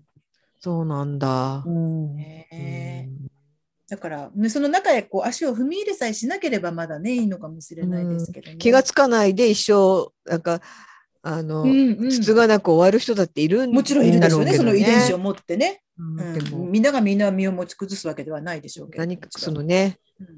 あとちょっとリスクは高いんだろうな。例えば別の方向に、リスクは高いと思う。うん。うん。例えば甘いもの依存症とかさ、そうだね。ね。買い物とかコーヒーとかね、そう買い物依存症と、かもなんだって依存症になるいうじゃないですか。あるよ。うんコーヒーだってね、やめ、本当にもう、はい、依存じゃないけど、あれになっちゃった人って、コーヒー立つと禁断症状出るって言いますもんね。ええ頭痛くて痛くてしょうがなくなるんですって。カフェイン、そうそうそう。カフェイン依存症みたいな。それはアルコール依存症のようにこう少しずつ少しずつあれ減らしていくしかないのかね、こうないみたい薬とかで。立つっていうことしかないのかな。えーものすごい頭痛がしたりするんですって。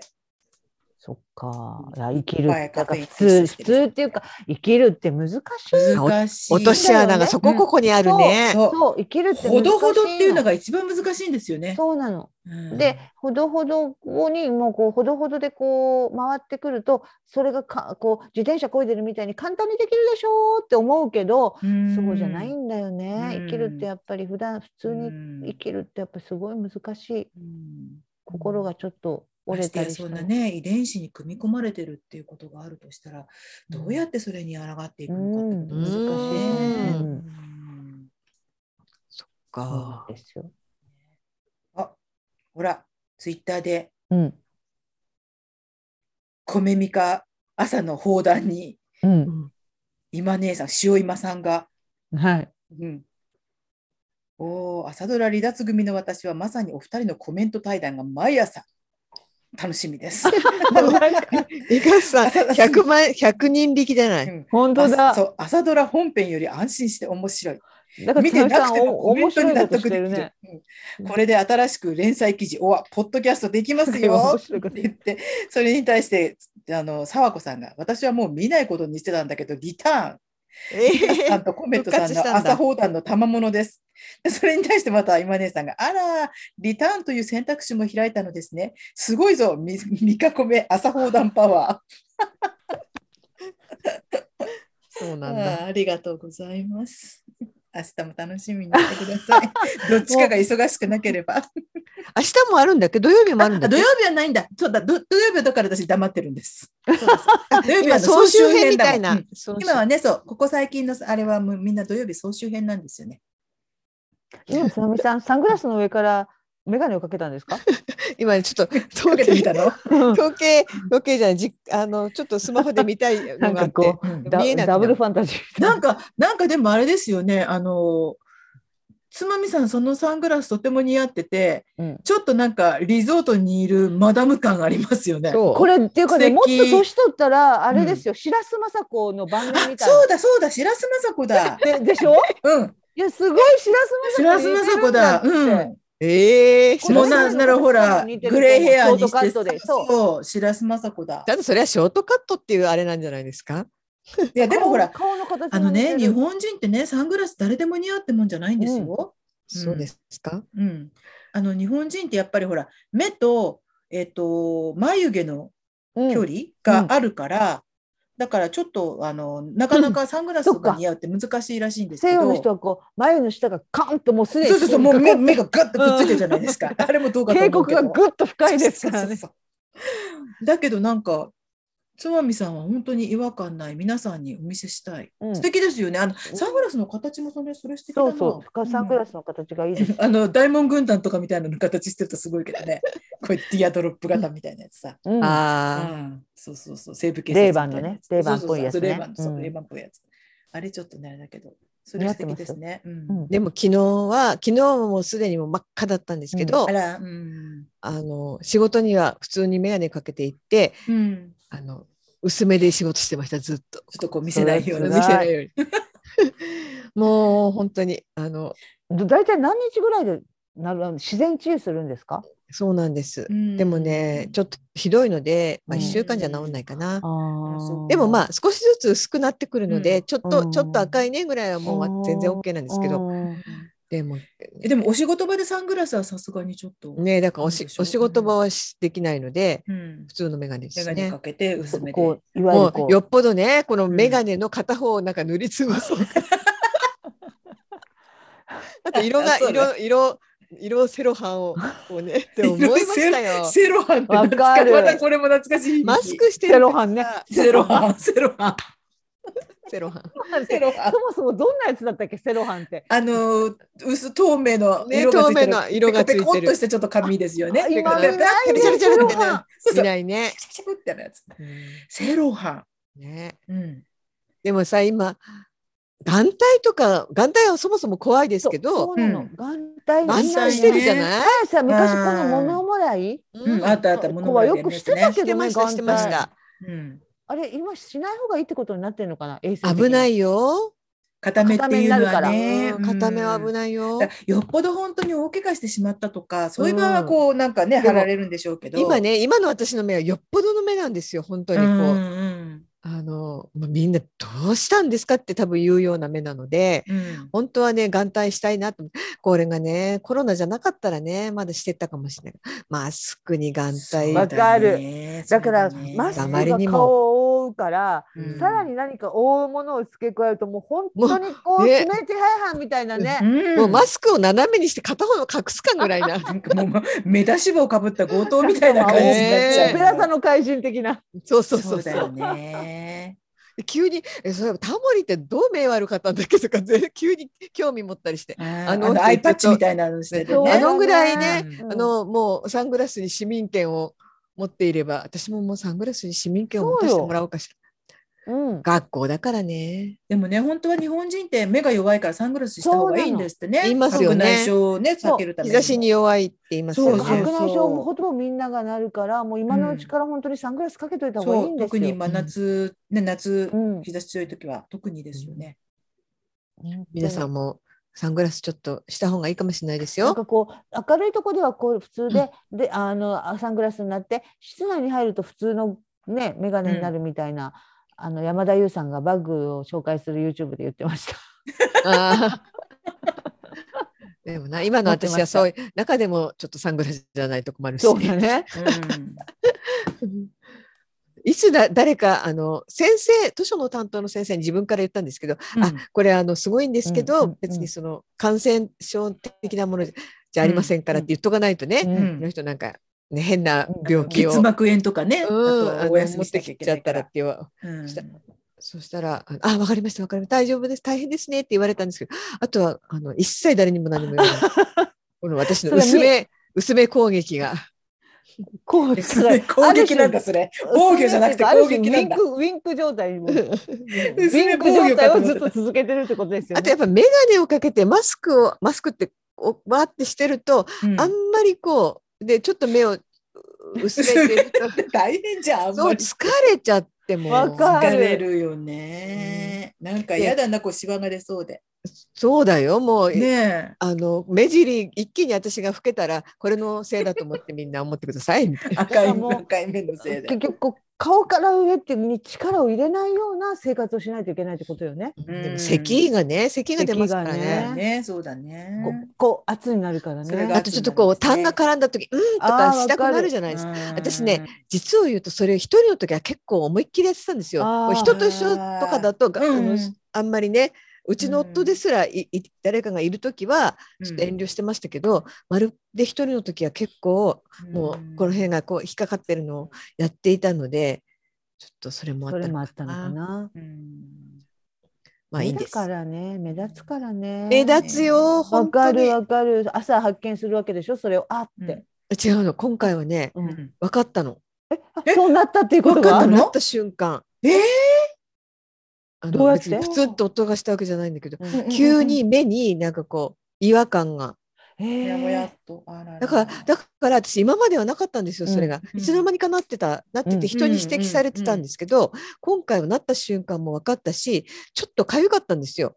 ああ、やっぱりだからがこうアレルギー。アレルギー性もちょっと入ってるかもしれないんですけど、うん。だから次の日怖くて行ったの。すぐ眼科に。あうん。もし、何のあのいつの間にかで全く自分では無自覚だったら、うん。またどうせ結膜下出血だって言われるからって行かなかったかもしれないんですけど、今回はその瞬間が分かったので、うん。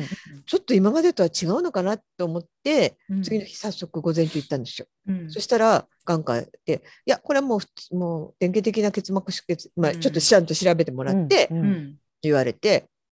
だって今回はちょっとこう違和感もあったんですけどうんいろいろうん。私ちょっと血糖値が高いんですけど、うんもう食いすもう次の人ぐらいな感じだったのに食いつい,、ついて、うん。でもそれでもあのあなたのそのヘモグロビンなんとかじゃその糖尿病とかでのあれでもないですねとか言われて、うんで違和感とか痒みがあっても、まあ、これは普通の結膜下出血で傷がついてるわけじゃないとか。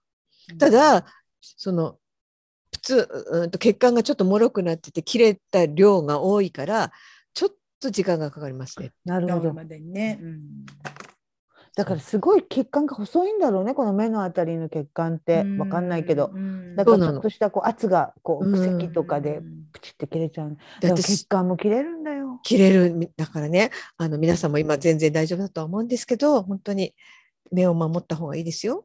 だから、本当ね。こう、うわってやらない方がいいんだよね。ややらない方がいいあしんま、りこう、うんそう。まあ、で全身そうじゃないだから重い荷物を持とうと思ってうわって腰をやるとか腰もやるしもよくないし、ね。うんうんもうなんかそういうこう突然使い慣れてたないところに大きい負荷を与えるようなそう行動はもう耐えられないのよ、それに私たちの体は。もうね、うん満身創痍だね。うん慎んだ方がいい。そううん 一箇所に大きな負荷をかけない。うん、カリーナさんには言ったけど本当に新ウルトラマンの目真っ赤星人としてそう ヘバッカ星人。なんかダッサい名前。ヘバッカ星人。レッドなんとかじゃんレッドアイ星人じゃないよ。レッドアイレッド星人アイ星人。面白いじゃん。ねうさぎちゃんだったらそれこそね可愛いちゃんなのにそうだね。赤い目の可愛いちゃんなのにね。でもさ目が白目が赤いとねうん。遠目にこう暗いところとかで鏡を見ると赤ってちょっと黒く見えるじゃないですか。だからうん。あの目の目の3分の2が黒いっていうことはうん。本当気持ち悪いんですよ。黒目がちで可愛くなっちゃうのかと思った。宇宙人みたいななんかこうあどー。こ見てるか分かんなくなるからうん。本当に気持ち悪いよ自分で言うのもなんですけど。だから暗いところで鏡を。だよな。うん目は口ほどにものを言うんだから。そうねミカさんってなんで そういうなんかこうあの雑なちょっと雑なまとめ方。そうそうそうそう。なんか今日何回かこれ入ってるよねうんこのなんかさっきもあこれ雑にまとめてんなっての一個あったんやけどな。言って言ってその時言ってよ。なんとかだってさ上手上手にまとめてるなっていうことやけど、なんないんだよね何の時やったかな。あのうさんくさくまとめるんでしょ？一言でヒュッそうそうそうあの上手にっていうのはうさんくさいって意味だよね。わかるわかる。通俗的な比を使うっていうのはそうそうそうそうそうそう。ここぐらい言っときゃいいんでしょ？ぐらいのさ。浜村淳かよみたいな。だからこう。それやっぱりこう不特定多数を相手にしてる人ででないとできないまとめだよね。そうだね。そうだねんやっぱ私はだからそう不特定多数をこうあの世の大多数に迎合していくようなさ。ミカさんって割とその本当にそうかもしれないね。大勢の人に 迎合していく。違う違う大勢の人にひょ伝える話ができる人だよね。そうだよ。もう本当にうん。改めて。話し方も。うんカリーナさんに今ちょっとそうだよって怒られたような顔 褒めて褒めて違うよ褒めて違うよカリナさん今私そんな今更何言ってんのって思ったんですよ。褒めてます。なんだかしゃべこう分かりやすさとかっていうのは結局そうそうそうそうそういうことやん？うんうん。うんだからいいことなんですよ。うんありがとうございます。うん。羨ましいよ私はそういうのがないから。ありがとう。うんうん。羨んでくれたまえよせいぜい。流しやがって。あのね、じゃあもうあのそんな目真っ赤星人なんて言わなくたっても今日からあなたも可愛いちゃうさぎだからうね。さぎだからねぎ。目の赤いうさぎだからね。ちまたまさんの可ちまた愛いちゃん。ま2号と呼んでください。そうちまたまさんのところにさ、可愛がってもらって。本当。ね。ちそうなまたまさんの。可愛いよ、つまみさん。サングラスは似合うって言われました。ちまたまさんそ。うそうそうサングラスした可愛いちゃんです。可愛いじゃんね。ね、可愛いちゃんね、この間、ちまたまさんもあの。私もさあの変な話うん？ね猫を飼えなくなったらう。うんん。猫じゃない動物でもなんか猫じゃない動物って何うさぎかとかちょっとうさぎだって大変だよ。まあそうなんだけど、うん猫が飼えなくてうさぎが飼えるかい？猫なんですけど。猫が大変。ね猫の大変。いや犬が飼えないからこのうさぎっていうのはなんとなくほらなんとなくまあお散歩行かない。いるからねうん。わかるけそどっか。猫が飼えなくてうさぎっていうそのでもさ私は保護猫しかあの想定してないからうん。保護猫もらえないじゃない？ある程度の年齢になると思あそっか。じゃあうさぎは買いに行くの？う、ショッピングするの？だってうさぎの保護保護うさぎってないじゃない？はい。えでもちまたまさん保護うさぎ探そうとしたって書いてあったよ。書いてた書いてた、うん、だけどそれは条件がいろいろ厳しくって、うんだからうん。やっぱり同じじゃないですか、きっと。ペットのお家とか見たら絶対いるんだと思うんだけど、あとさやっぱり猫はね結構うちの猫に限定するかもしれないけど結構鳴き声うるさいしあのタバタ走り回るんです。あみーちゃんもそうだ、この間、にゃーにゃー言ってたもんね。え美香さんちの猫って泣かないの？うちの子あんまり泣かない。へえうんすっごいよく喋るようち。なんか、うんにゃーにゃーにゃーにゃーって。何言ってんの？何なんか訴えてんの？泣き方がね違うんですよ。すごい甘える声の時もあるし、なんか必死に訴えてる時もあるから、やっぱり言ってることは違うんです。野生では泣かないんですって。ううんん、きょあのあのシャーって喧嘩の？そのシャーはあるんだけど、そうなの？っていうのはあのー人間に？うん人間に向かってのコミュニケーションらしいですよ。犬も狼も吠えないってあとはほら子猫ちゃゃんとかね。ほらみーちゃんいつもなんかほら 睨み聞かせみーちゃん。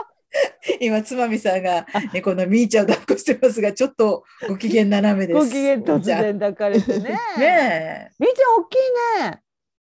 四点大きいよね四点四点六です。猫ちゃんっていうのは平均サイズ、平均体重っていうのはどれぐらい、それぐらいなんえ。でか？ですもそれぐらいはあるの？かな、うん生猫だとうちの猫はうん体は短いよ。体も足もうん安息。そうん。そう、みーちゃんは本当に言葉で、言葉で表現って言い方変だけど。って言うのよ。みーちゃんみ嫌なんか嫌だね。かわいそうに。なんとも言えない不満な顔してた。ね尻尾がないんですあよ。まだまだやられてたかわいそうに。おとなしいね、みーちゃんねね。みーちゃん。シャッとしたらいいのに。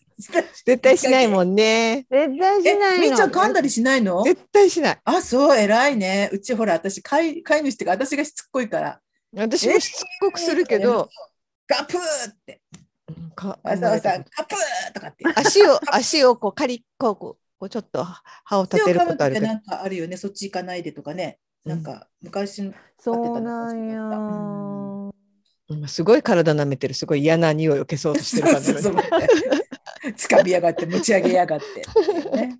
うん自分の匂いに戻そうとしてるんですね。そうですね今の例えばみーちゃんだったらあと大体寿命平均寿命まであと何年ぐらいあるんですか？今9歳。あじゃあもうあれ？あとあえそんなこと猫って20考えたくない。年ぐらい生きるんだっけ？考えたくない。うちのね、初代はね、24まで。すごいね。うちの妹が高校生の時に拾ってきて、で、あの、死んだ時にはうちの妹はもう結婚して子供もいました。うちの妹結構早かったけど、24すごいね。24人間で言うとっていう月並みな聞き方をします100歳以上じゃ100なんかとうに超えてますよ。あのじゃあ野良だったってことだよね？拾ってきたってこと？あのーどっか子猫の時に。野良待って野良っ待って。て短い時間でも野良の経験あるとやっぱりいろんな病原菌とかついてたりするから、やっぱり最初からよよりは長生きしないっていうからすごいねよっぽど生命力が高かったんじゃない？そう、うん、強かったんだと思う。うん最後までそのなんていうんですか？ピンピンコロリですか？やっぱり最後はだいぶ、うん、最後は。ね、ちょっと具合があんまり良くなくて、あの家の中こうくるくる、ちょっとなんていうのす脳が今一つこううんむくんでたりとかして、同じところをぐるぐるぐるぐるぐるぐるバランス悪く回ったりとかして、一応お医者さんに連れて行って点滴打ってもらったりとかもしたけど、まあ、最後はそんなにね、負荷をかけたくなかったから、家で、うん、見ておりました。みーちゃんがいなくなったら、ううんちの夫なんか立ち直れないんじゃないかな。ああ。そうなんだよもね。うなんかぴったりくっついてるんですようちの夫にうん寄り添って最近特に。に。うんそれはうね。んうんペットロスというのはね。マロの犬の時もね本当に、みもう家中暗くなったからね。そうだよね。なる本当にあの当時毎週水曜日にあの仕事に行ってたんですけれども、うんその会議に出席するために、ううんんそのパロンっていう前の犬が死んだ時だけバスを乗り過ごしました。本当に何年も通ってたのに。だからなんかこうずっと考えてたんでしょうね。だから降りないといけないうんうんとこで降りれずに、うんだいぶ先まで行って知らない場所だったからあ遅刻すると思ってめちゃめちゃうんあたふたしたことがありました。私ももう11年になりますけど死んでから。うん。死んだ日のことを思い出すといまだに涙が。いまだに泣けるよね。うん。本当そうですよ本ね。当に。うん。初代も。ん美香さんとこはそれは何代目ですか？うち5代目です。五代目？ずっと猫？ずっと猫です。うち犬を飼ったことがなくって。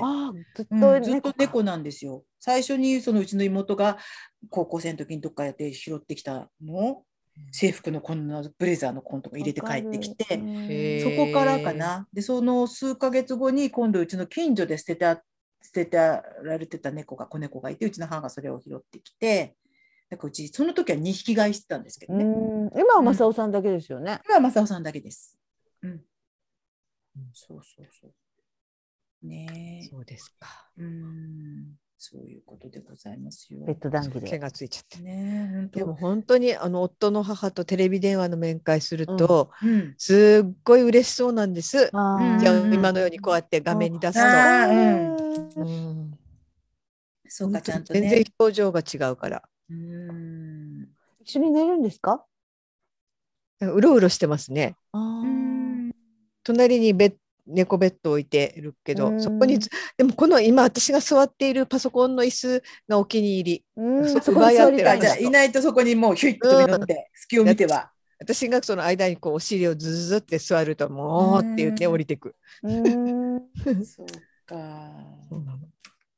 いいですね。やっぱり猫ちゃんもいいな。そうあのね別れることを考えるとちょっとねあの気持ちはあれしますけどでも動物と暮らすというのはいいですよね。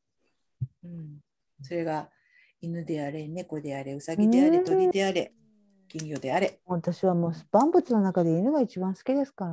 うん世界中のあらゆるもなんかあのの中で。の私もなんなら、あとは別にどうでもいい。猫の王国を作りたいぐらいの気持ちはありますよ何が。好きですか？犬ですっていう。うん、でも私はもう猫どっちもどっちどっちも選べない。いやもう本当に本当にだから好きですね。でもああれですよね。人一回こう動物と暮らしてしまうとどの動物に対してもなんかそんなにこう確かに。ね、うん。あれできないじゃないですか。だから、うん。私は大抵の動物が好きになっちゃうね。犬派だわとか猫派だわとかあそれはないですよ猫はそう猫はあれだから。犬のがとかっていう人ってきっとあ一緒に暮らしたことないんだろうなとか思ったりもする。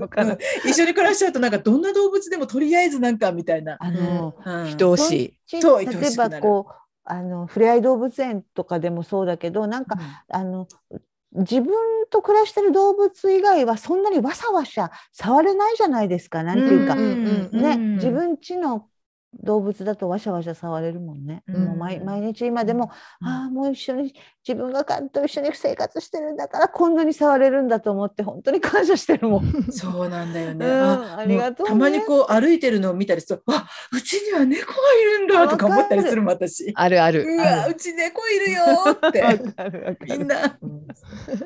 うんね、だからね、他のもちろんね、動物飼ってる人はね、みんなそう。だからそれこそあのちまたまさんの可愛いちゃんなんていうそうなの。だって私、ね、生まれるし。うさぎがあんな風に、うん、こうはあの周囲のいろんなことを読むっていうか、なんか分かって行動するって知らなかった。ねえ、うん。本当そうです。どうしても私たちは、まあ、犬か猫っていうふうにね、思ってしまいがちですけどね。頭が硬くて本当に。私もうちの夫と散歩のコースで猫に会えるコースがあるんです。うん。でもそこにで会えるとすっごい嬉しいんですけど、うん。たまに会えないかったり、それは当然あります、ねうん。すごいがっかりするんだけど、うん。ああでも家にいるんだ。って思うの。本当に。そう、そう、帰ったら猫がいるって思うんですよね。それはそのどこですか？一番そのこの胸をキュンとさせるのはその家に待つあみーちゃんや正雄さんのどこですか？どこですか？何なんだろう。ね何がこんなにね。ね。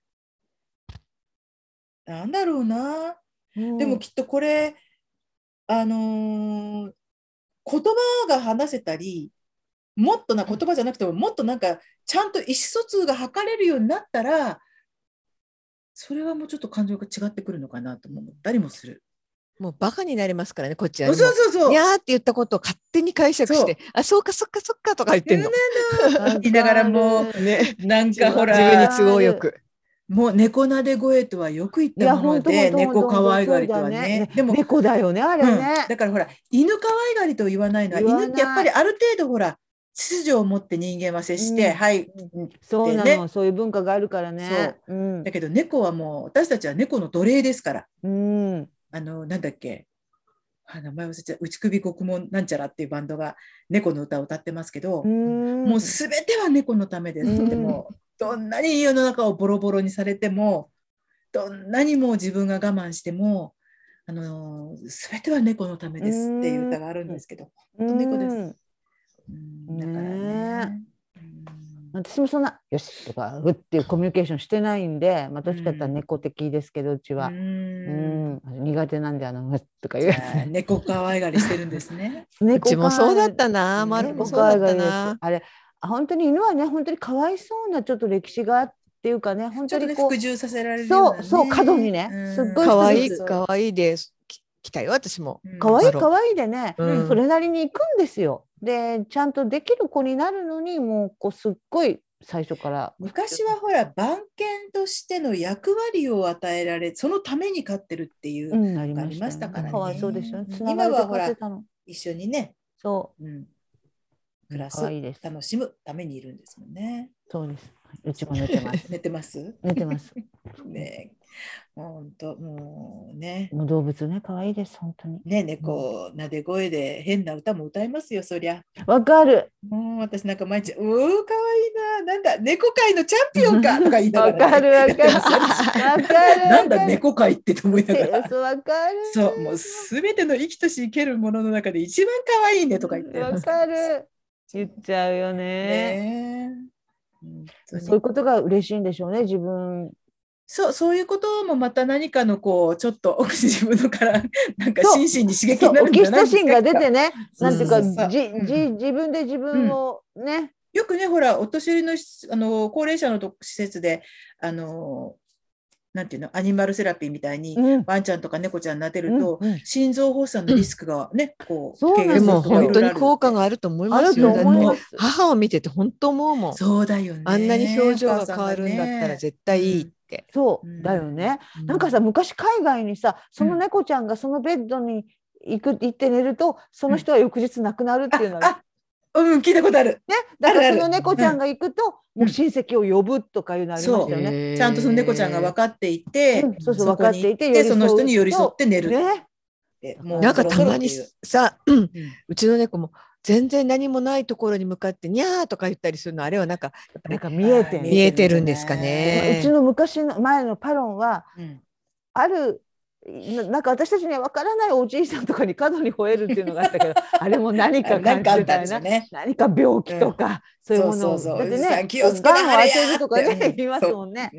今、匂いでこうね、あがんの人のがんの匂いを嗅ぎ人犬は当てるんだから、ううん。ん。だからそんなのあったと思いますよ。ね人間に見えてない知性があるんですよ。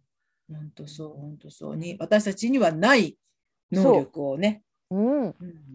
持ってるから、それはそれでね、補い合いながら生きてますよ。毎日私はもうあの子の健康だけを祈って 生きていますから、もう本当親よりそう、この子、もう親なんかね、浅尾ちゃんもはいくつなんですか？ううちはね、まだね、来てね、えっ、と、多分4歳ぐらいだと思います。まだ若いもうね。本当にあのいつ生まれたかっていうとあの保護してくださった方のお庭で生まれた子なんであ庭で野良猫ちゃんが何匹か産んだのをその人が保護してなんだほぼ。そうでもそううち分ではもう一人暮らしだから飼えないからって言ってあの探里親探したからなんでそう、浅尾ちゃんも。